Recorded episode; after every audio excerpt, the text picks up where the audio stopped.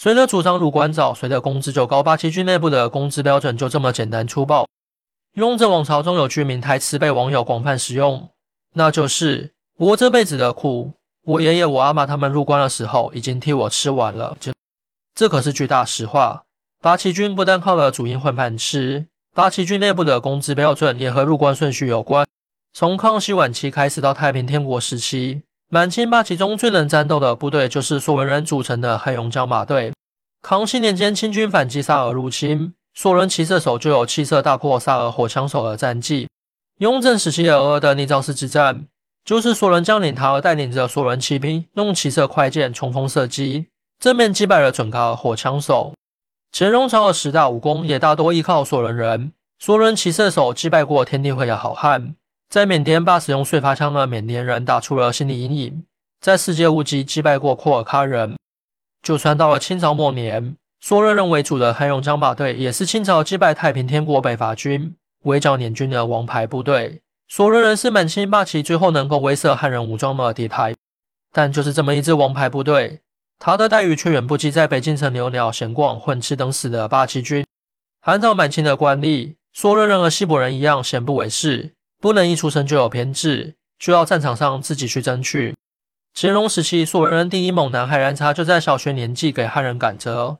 他被满清征召回清军运输后勤后，干掉了准噶尔的王爷，这才有了功名。就算素人当了官，在满清官场也不被八旗老爷当作自己人。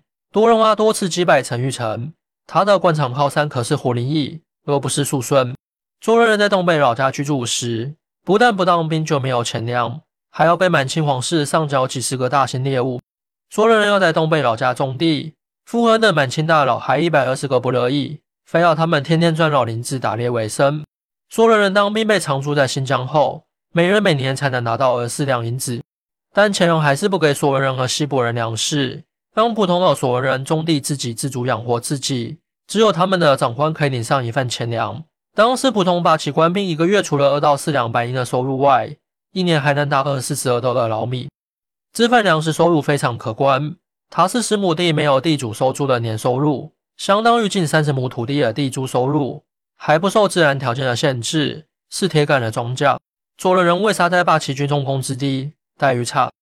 就是因为他们的祖上在八旗军入关时没参战，直到康熙、乾隆年间还被当作是西满洲，就算是男丁几乎被打光，要贡献孩子当西旦兵，也没混上正式八旗军的待遇。八旗军中的汉军八旗待遇也高于所有人。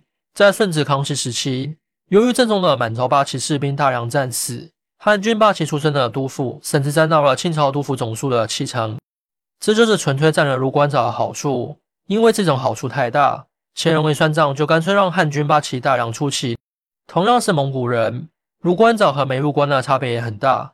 在那种性质的八旗也很重要。满洲八旗中也有大量蒙古人。在清朝初年，八旗满洲有蒙古兵丁九千一百二十三人，他们和满洲八旗一起入关，也享受了满洲八旗一样的工资待遇。蒙古八旗的士兵享受的工资也是一年二四两白银，外加三十石粮食。清军中的蒙古人待遇也不和战斗力挂钩。明末清初，察哈尔蒙古人多次暴打自己的蒙古同胞，还敢在三藩之乱时闹大新闻，战斗力明显高出其他的蒙古人。他被满清搞定后，平常不给工资，暂时才给二两银子的出征费用。察尔蒙古人调到新疆常住后，一年只给十二两银子，平时还要放牧养活自己。比察尔蒙古人战力更强、待遇更差的族群是厄鲁特蒙古人。康熙就认为厄鲁特蒙古人比卡尔喀蒙古人强得多，认为卡尔喀人才用灭远不及厄鲁特。乾隆年间有五十个新疆土著打不过一个厄鲁特骑兵的说法，厄鲁特蒙古人组成了准噶尔汗国，也确实是满清的大敌。满清给厄鲁特骑兵的工资却是每年六两银子，同样没有铁杆庄稼，要自己放牧。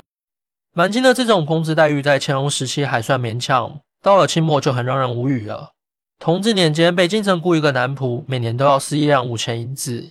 新疆等地也因为战乱，运粮食运不过去，粮价飞涨。满清在新疆等地的部队过得苦不堪言，偏偏新疆又陷入了内忧外患之中。